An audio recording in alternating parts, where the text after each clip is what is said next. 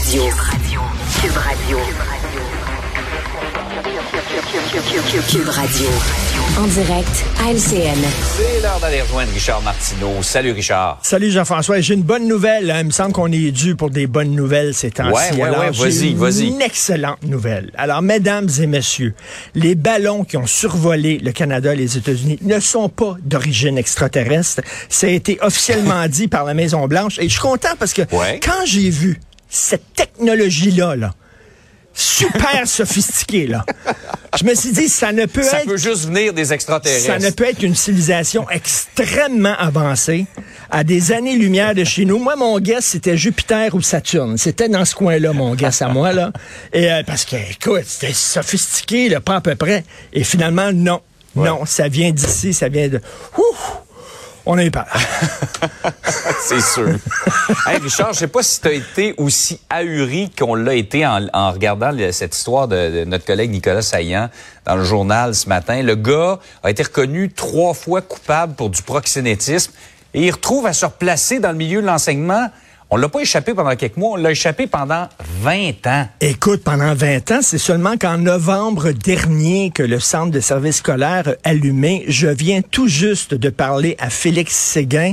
Il est allé sur le fameux plumitif. Là. Tu sais, là, si quelqu'un est arrêté, il y a des, tu sais, c'est écrit quelque part là, euh, au palais de justice. Tu vas sur le plumitif, il a tapé son nom. Et il a vu que le gars il a été arrêté à de nombreuses reprises. Ça lui a pris quelques minutes. On n'a pas fait de vérification. Là, Il y a des gens qui disent oui, il a purgé sa peine. Attends une minute, là. Euh, Le gars, il a été arrêté pour proxénétisme. Tu sais, il y a des conditions. Là. Tu peux pas quand même, même si tu as purgé ta peine, tu peux pas devenir euh, euh, éducateur dans un CPE ou aller travailler dans une école. Ça n'a pas de maudit bon sens. Alors, le gars est d'ailleurs sa défense, OK? Quand il était professeur, puis il a appris qu'il y a des ses, ses étudiantes euh, faisaient de la prostitution, il a dit moi, tout ce que je voulais, c'est qu'elles puissent faire leur métier dans un, dans un contexte sécuritaire. Fait que je vais les Un prendre en enseignant charge. responsable, là. Un Très enseignant responsable. Et du moins, je vais les prendre, puis il leur faisait faire leur devoir.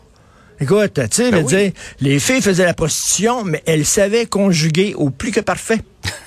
OK? Ça, c'est très important. Oui, c'est ça. Alors, le gars a été arrêté à trois reprises et là, il a été professeur. Il a eu une relation intime avec euh, une de ses élèves. Et là, finalement, on allume.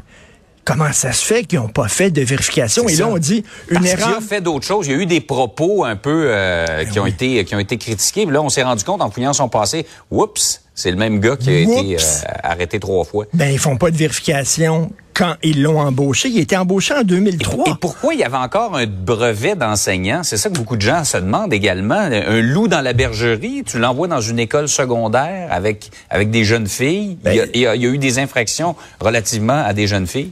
Souviens-toi, le, le gars, le, le conducteur là, de, de camion lourd là, qui avait la SAQ avait retiré Oui. son permis en disant ça n'avait pas de bon sens. Sur la puis ça, là, 440, hein. C'est ça. Puis finalement, il a, il a pu réussir à avoir un permis puis à conduire Ouais. son camion. Tu te demandes, coudon, y a-tu des vérifications qui se font, maudit? Ça n'a aucun bon sens. On dit c'est une erreur malheureuse. Non, non, c'est de l'irresponsabilité totalement. Euh, Comprends. c'est incroyable. Et d'ailleurs, euh, parlant d'un autre euh, professeur, tu sais, le professeur qui avait mis une de ses étudiantes enceinte. Ouais. Et euh, c'est un de nos collègues, je pense, qui avait sorti cette histoire-là d'ailleurs. Alors finalement, il a été suspendu par l'école. C'est quoi? Ça a pris la job d'un journaliste. Et tu sais, c'est drôle, hein, ces Ouais. institutions-là, quand soudainement ça devient public, quand ah, là, là, là, ils agissent. Là, soudainement, ils agissent. Ouais. Mais si on le sait pas, ils font rien.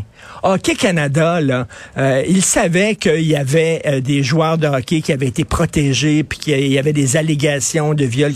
Ils n'ont rien fait. C'est quand c'est devenu public par des journalistes, ah, là, soudainement, il faut qu'ils protègent leur image. Là, soudainement, ils ont agi. Même chose avec les initiations. Tout le monde savait qu'il y avait des initiations dans le hockey mineur, là, qui n'avaient pas de bon sens. Ils n'ont rien fait. Là, ça devient soudainement public grâce au travail des journalistes. Ah, là, soudainement, on Exact. agit. Finalement, ces gens-là agissent quand c'est leur image qui, qui est en, qui est en C'est ça, la pression du public et des ça. médias. Alors, quand vous vous demandez là, à quoi ça sert un rôle d'un journaliste, ben c'est ça. C'est de euh, sortir ces histoires-là et de faire pression pour que ces gens-là fassent leur job. Incroyable que ce gars-là puisse être professeur.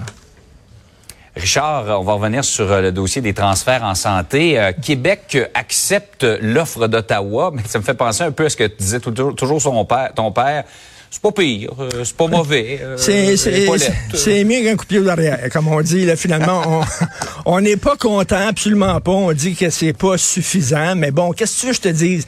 Le Québec propose, le fédéral dispose. C'est qui le boss? C'est Mhm. Ouais. qui le boss? C'est Justin, là. On a beau japper, Mhm. puis être fâché, puis taper du pied, puis comme ça, être de même, puis rouspéter comme Mhm. Monsieur euh, Legault fait avec sa petite face comme ça, là. Finalement, c'est le fédéral qui décide. Ben, c'est ça que vous allez avoir, puis c'est tout. Et M. Legault, ben, il a pris son pécule, puis il a pris son trou. Et toute la stratégie de François Legault sur ses relations avec Ottawa, c'est nous autres, à la CAQ, on va réussir là où les autres gouvernements précédents ont échoué. On va aller chercher davantage d'argent, on va aller chercher davantage de pouvoir à Ottawa. Non, non, il se fait claquer la porte en pleine face, puis il prend son trou.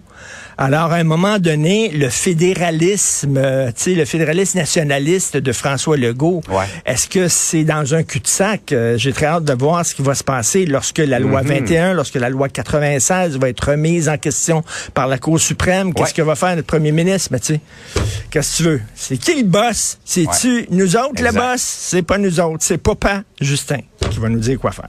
Exact. Parce que ça accroche dans plusieurs dossiers, outre la santé, tes as nommés, là, entre le fédéral et le provincial. Fais-moi donc, en terminant, ton imitation, ton imitation de François Legault fâché. C'est très bon. hey, passe une bonne journée. Bonne journée. Salut. Salut, Adam.